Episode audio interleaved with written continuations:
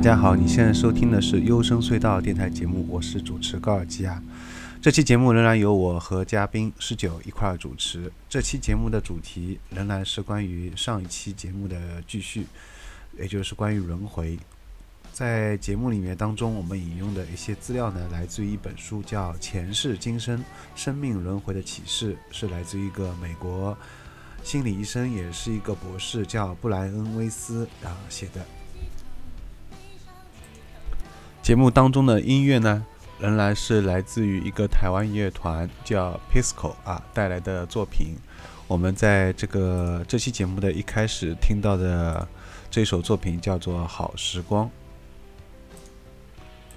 那么首先呢，啊，针对上一次节目在结尾的时候提到的那个这个布莱恩·威斯，他突然发现。他的治疗的病人凯瑟琳，全部在催眠的时候进入到一个中阴阶段的时候，突然出现一个高我，然后全部把布莱恩威斯的这个自己的相关的一些生命中的一些重大事情全部都说中了。嗯，那么针对于这个问题呢，十九有一个问题，他就想问一下。所以说，这个是让我想到，就是说，如果说一个人，比如说被催眠，或者说这种事情的时候，他能够接触到高维智慧，甚至是高我的一小部分意识，哈，能够让他能够获得这么多，在我们看来很神奇的一些能力。那么，我们既然本身我们每个人都有我们的高我，我们的灵魂，既然我们本身有这么多很好的、很牛的技能，为什么我们还要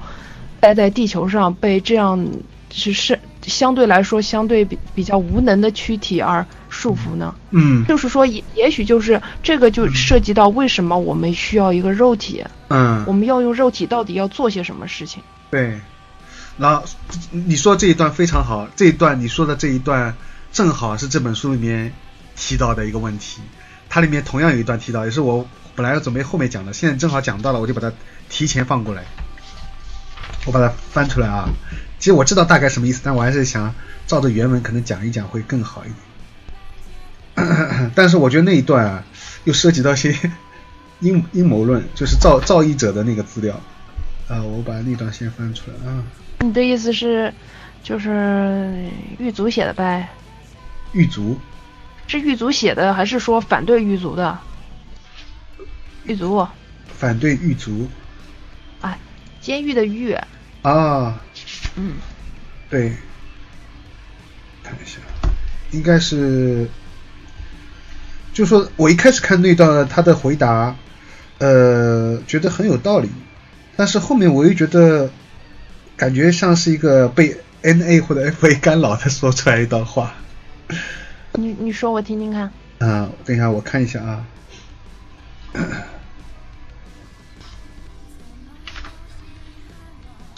其实这种书的资料被干扰也是很正常的啊。对，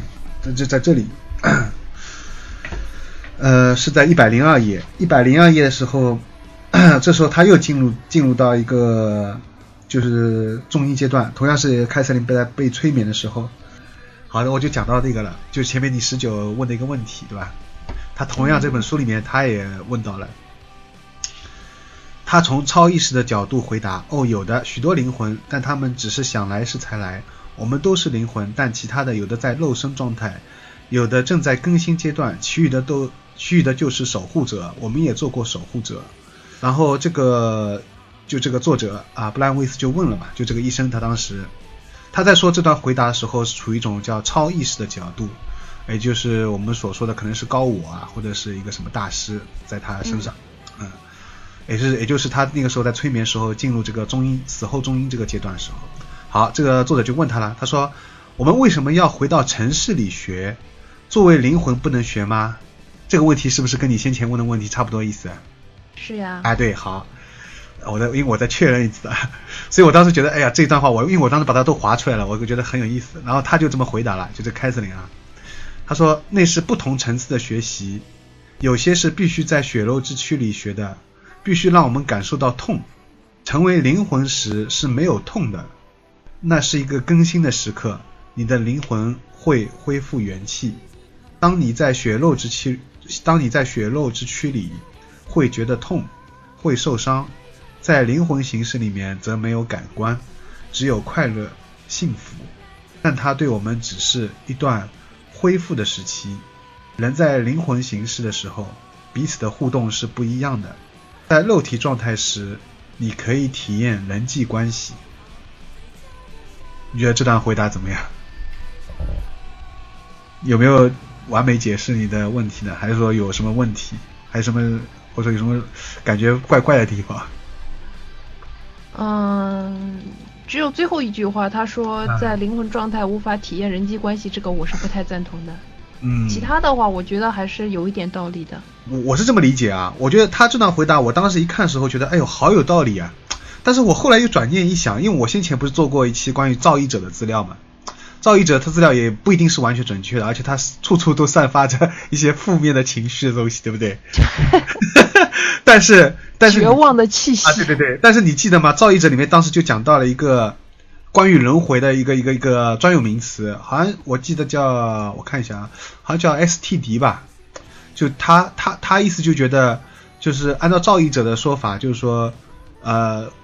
其实是安娜怒奇人，安娜怒奇人嘛，就那个外星一个种族，他故意设置的这一套轮回系统，对，他好让你们一直奴役在这个肉体这个载具里面，因为肉体其实它只是我们的一个载具，精神才是无永恒无限的嘛，对吧？因为肉体被载具载在里面，我们所以所以我们觉得是有限的。所以我们经历一次次轮回，觉得我们好像是没办法超脱轮回，就是只能不断的被轮回。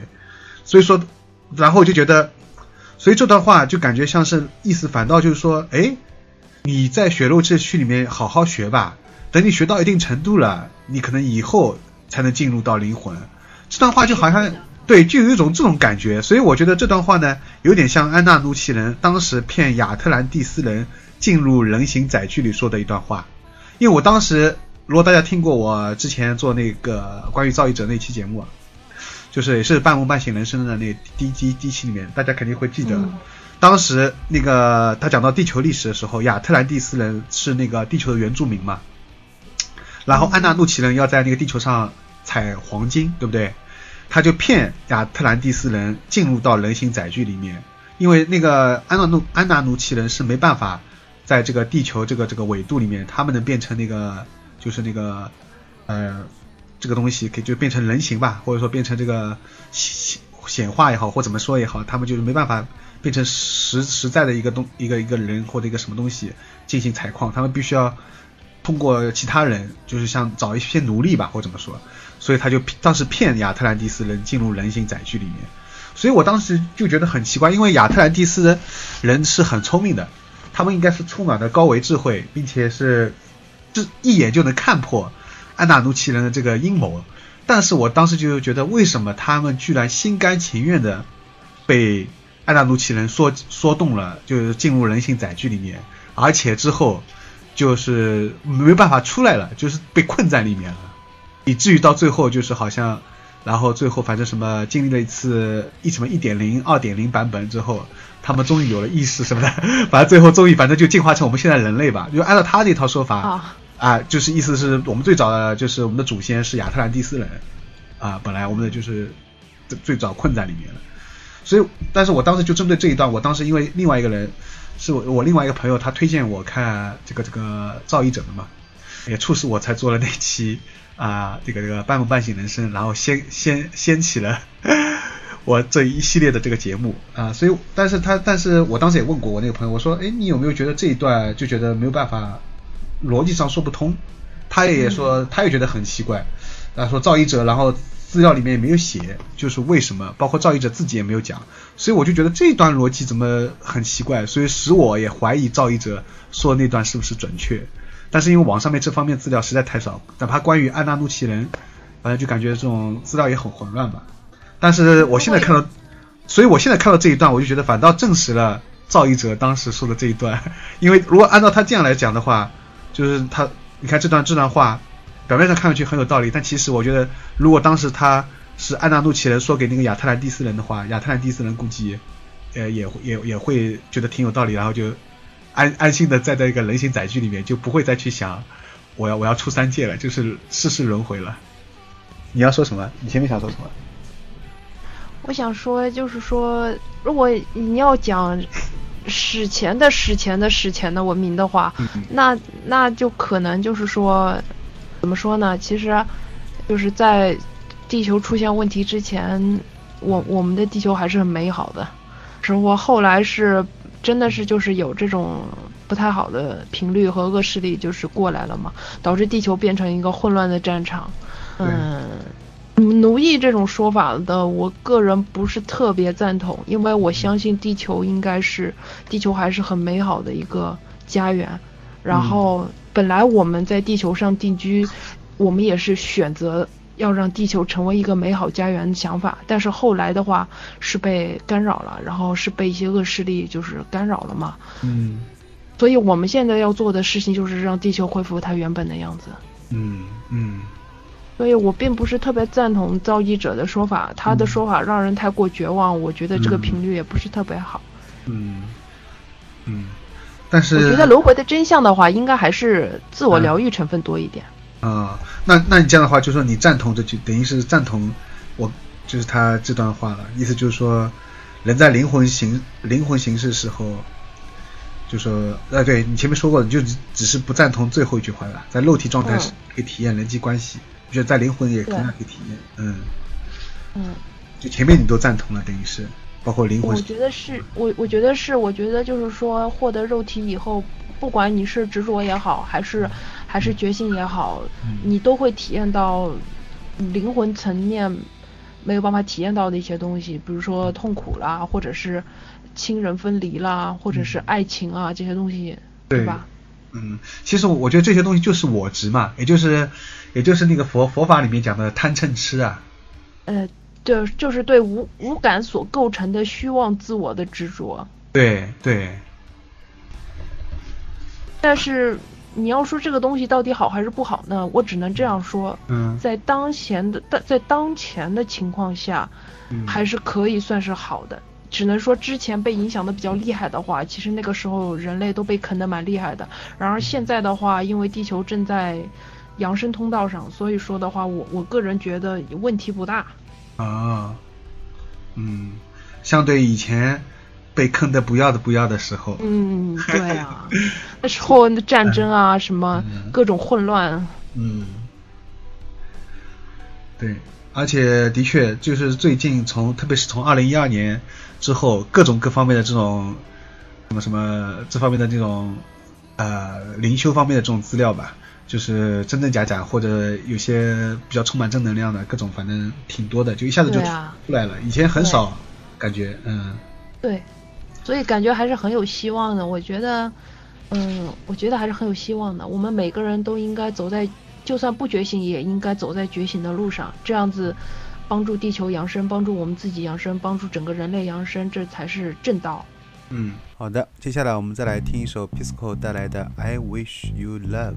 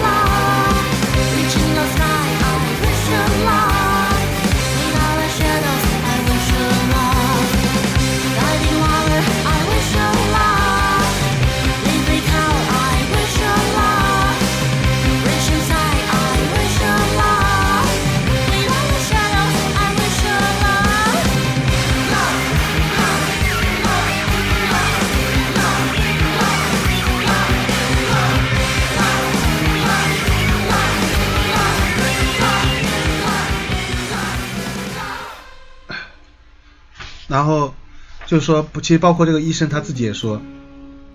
他经过帮这个凯瑟琳治疗以后，呃，他自己也发生了很大的改变。他说我自己变得随性而平和，别人告诉我我看起来非常安详、快乐、镇定。我觉得生命中有更多的希望、喜悦、更多目标和更多的满足。然后 我明白自己不再有死亡的恐惧，不再不不怕自己的去世或不存在，也比较不怕失去他人。虽然我会很想念过世的亲人，呃，死亡的恐惧力量惊人。处处可见人类对这种恐惧的逃逃避，中年危机与就是这个逃避的表现啊，包包括像中年危机，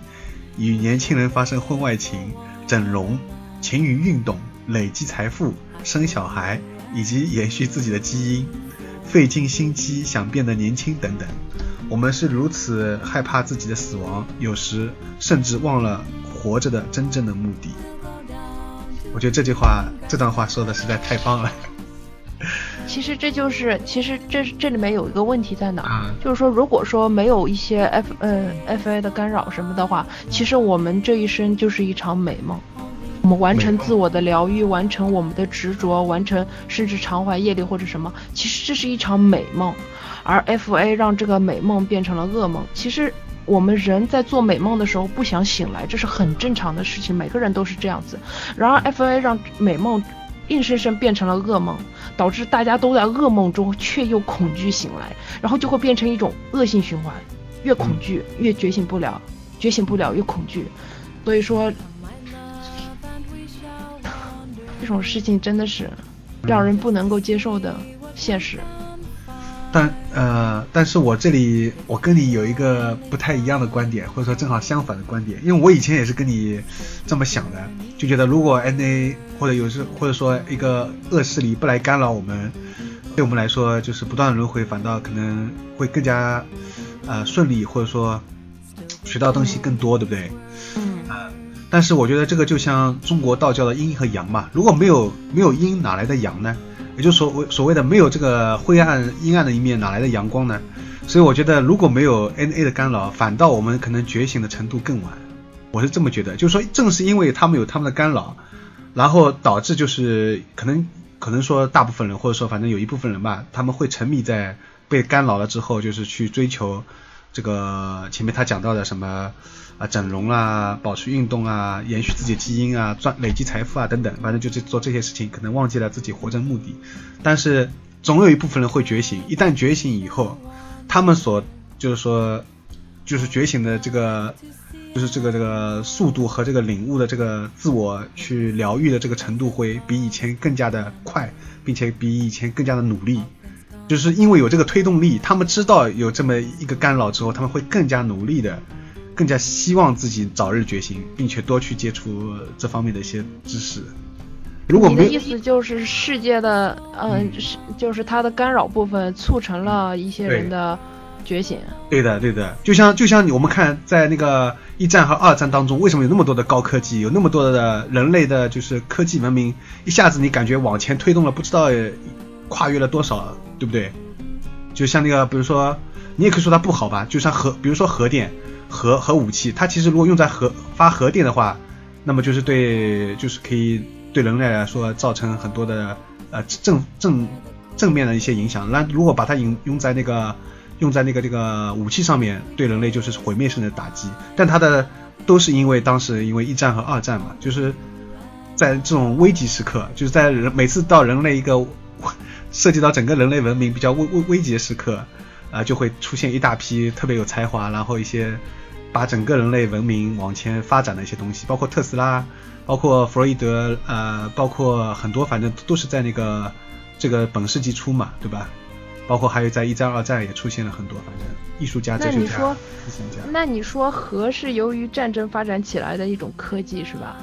那但是我那如果说，那那你也你的意思就是说，这个核这个东西是两面性的，也就是说它可以用在好的地方，也可以用在不好的地方，对，对吧？然后呢，FOI 就利用了它，嗯就制造核武器嘛，就是不好的地方。嗯，那么我问你，嗯核对于我们现代社会嗯最大的问题，是不是它还是依旧在威胁着地球？对是的呀，就是这个道理。那那我问你，嗯，所谓的二战，所谓的世界大战，到底推进了什么？推推进的是核的好的一面，还是不好的一面？没有，我这个只是比喻。我的意思是说，我的意思是说，就是当然我是我当然是反对战争的，我本来是也是个和平主义者，但是我觉得就是说，就是你我们要看到它的另外一面，就是对正，它是有好的部分，但是它目前来说还是不好的。嗯它不好的部分绝对是远远大于好的部分，这甚至是天壤之别的。嗯所以说，这种科技宁可不要，我宁可啊不要这个科技，我不要这个威胁，对不对？我宁可不要战争。而且你不能说，我我相信你不能说。是这种推动作用，我我我觉得应该这么说，就是说它促使这个核被提前了。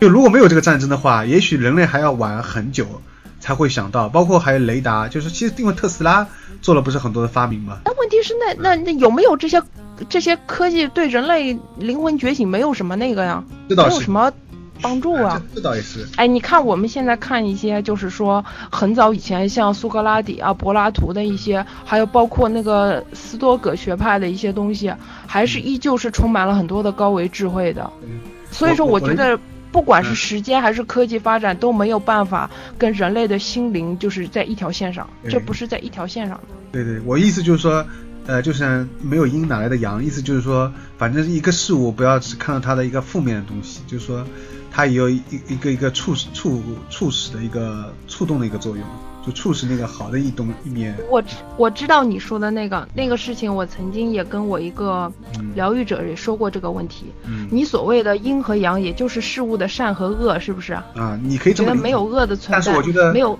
啊，对，但是但没有恶的存在就没有善的啊，存在。对对对，但但是一个是这个样子。对，但是如果中国那个道教阴和阳，应该它它应该包含了更多的含义，不仅仅只是指恶和善。就我现在只是可能衍衍生出一一个含义，就只没有拿没有的没有恶拿的善。对，这是一一一部分的。我觉得道教的阴和阳应该是指，呃，两个频率。嗯也许阳就是指我们显化的频率，阴就是指高维的频率。嗯嗯但是恶和善绝对不是绝对不是对立存在的。嗯，好的，接下来我们再来听一首 Pisco 带来的《We Make You Higher》。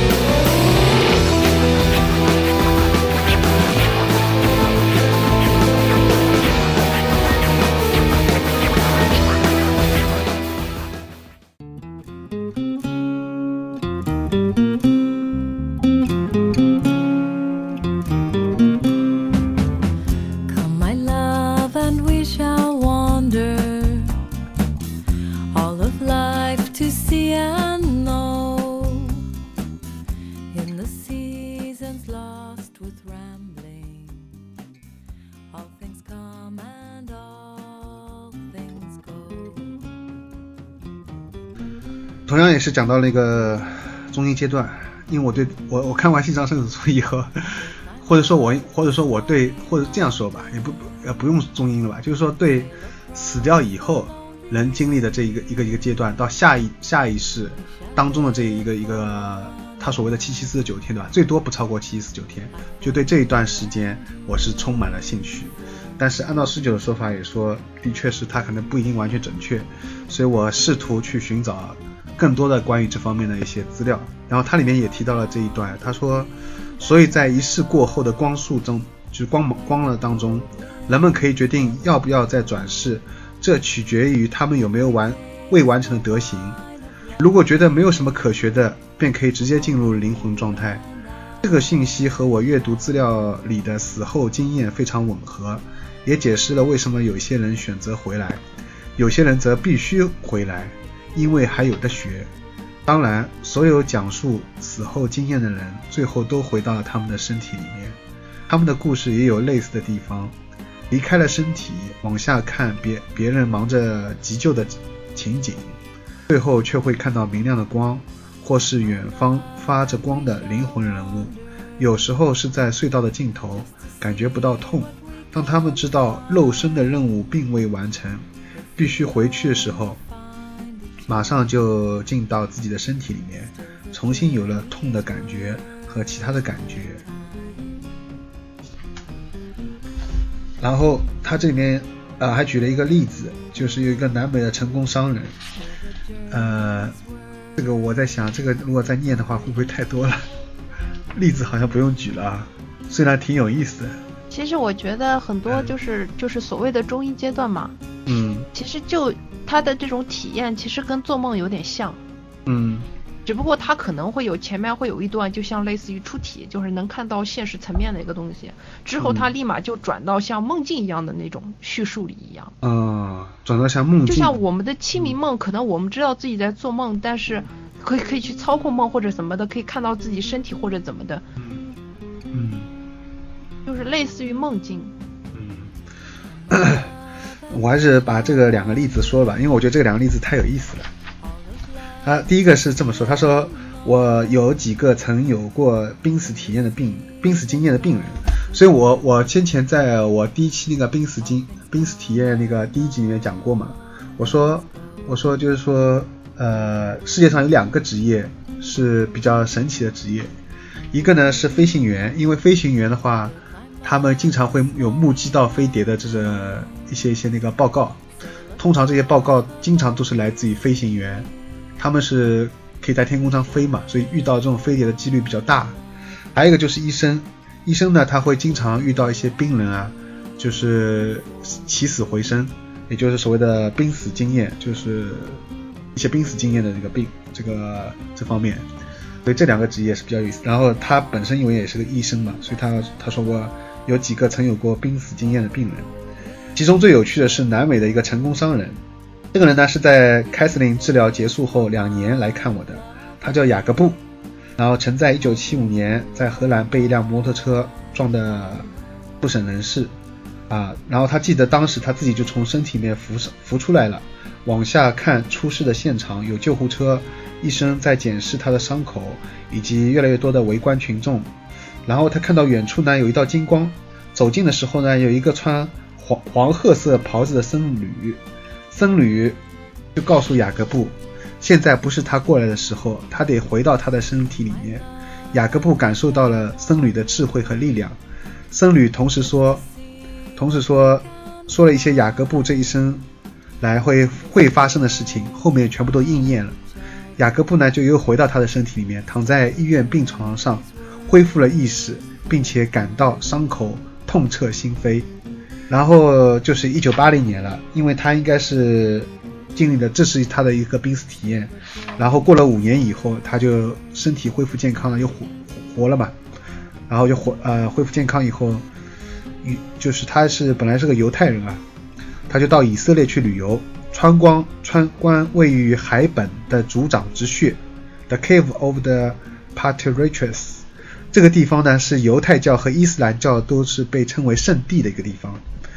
然后自从他在那个荷兰，他经历了那次濒死体体验的那个经历，看到那个和尚之后啊，雅各布也就变得比较虔诚，经常祷告。他走进呢附近一个伊斯兰那个寺院，和伊斯兰教徒一起坐下来祷告。那么过了一会儿，他就站起来要离开了了。这时候，一个老的教徒走过来对他说：“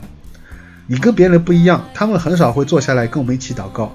老人这时候说完以后停了一会儿，然后仔细看了看那个雅各布，才说：“你见过僧侣了，别忘记他对你说的话。”你读到你看到这里，你有没有一种就是鸡皮疙瘩的感觉？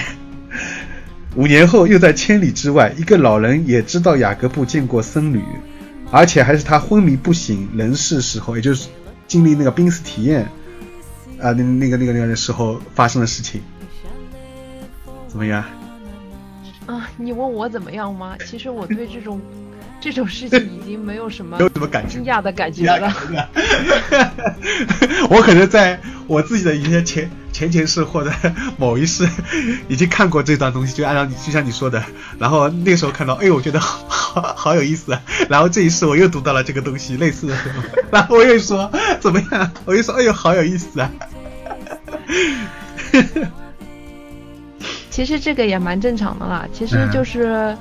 呃，对于一些觉醒者来说，其实世界并不是只有一个维度，并不是只有我们三 D 层面，它还有很多很多频率段，很多很多的维度，嗯嗯，统称高维吧，嗯嗯，所以说也，因为，嗯、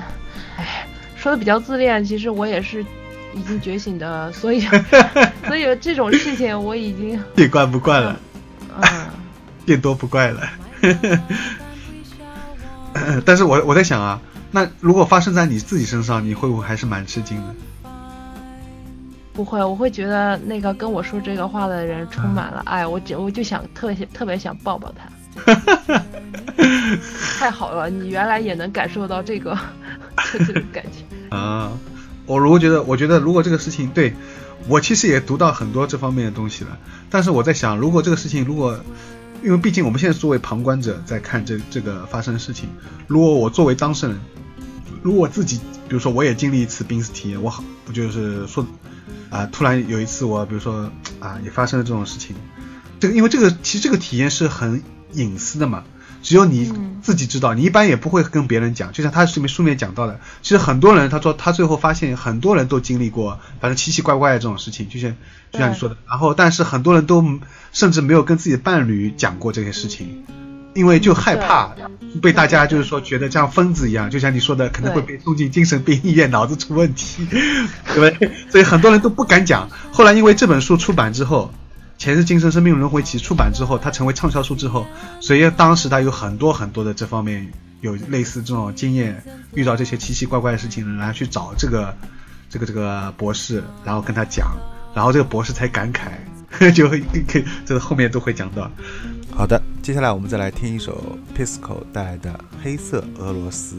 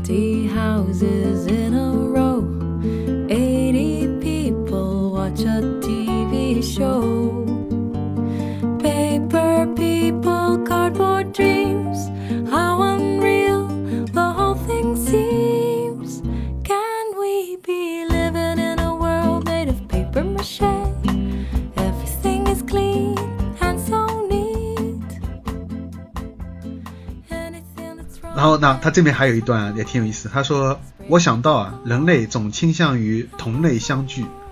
呃，避免或甚至排挤外来者，这是偏见和种族仇恨的根源。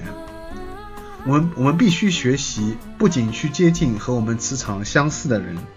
还必须帮助其他人。我可以感受到这句话里面洞察力。其实这段话是前面有一个前提的，呃，就是当时凯瑟琳也是在被催眠经历这个这个这个中阴阶段之后，然后有个高我，呃，对他这么说的。你看啊，他这个高我是这么说的，他说，呃，在这个高我说这句话之前，就是是这个作者啊就在问他，其实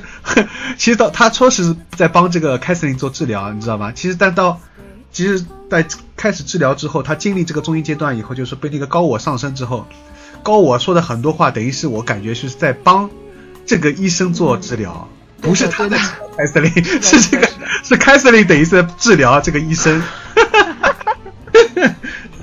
就从他就从他他的那个那个导火线，就是从他这凯瑟琳说中他他的那个父亲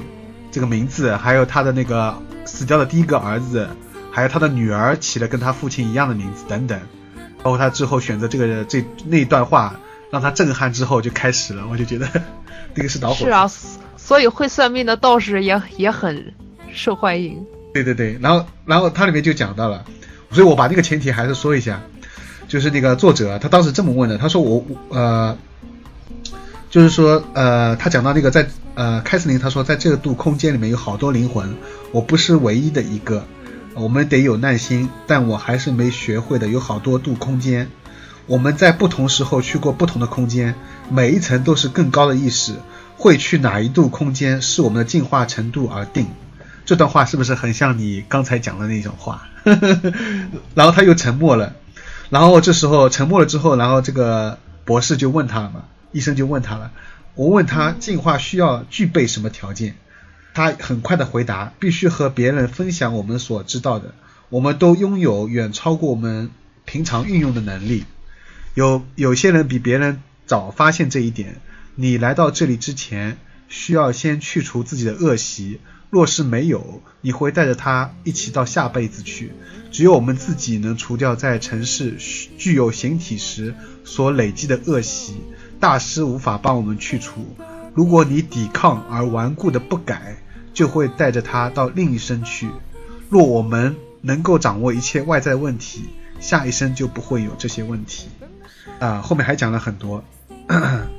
然后最有意思的是，他们还讲到，就是凯瑟琳停下来，我知道这些思想并不是他的，他对物理或形而上学所知道甚少，不会知道空间、多次元、磁场等东西。此外，这些思想话语的美和哲学含义也超出凯瑟琳的能力。她也从未以这样一种简洁诗化的语气说话。我可以感到有另一个更高的力量，尝试通过了的他的声带传达传达这些讯息，以使我明白。就是我们说的，可能是类似像可能高我吧。嗯啊，然后他最后就讲到了，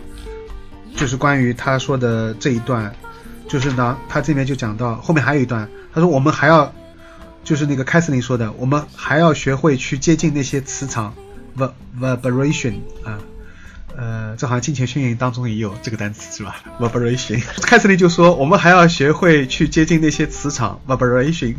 和我们不相同的人。具有相同磁场的人互相吸引是很自然的，但是这样还不够，你必须走向那些磁场和你不同的人，帮助这些人是很重要的。然后，所以说，所以说这段话就是，呃，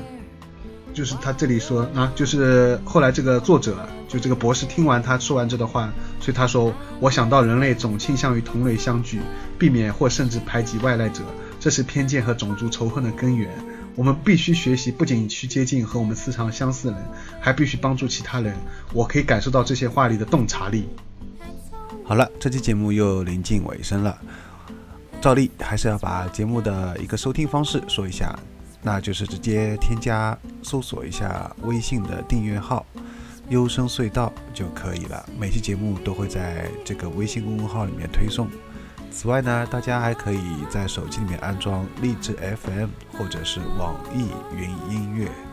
每期节目呢也会在上面更新的。大家如果有任何关于节目的听完之后的感想，或者你要说一下你经历的一些一些神奇的或者一些比较巧合的事情吧，你都可以在网易云音乐啊、这个专题下面，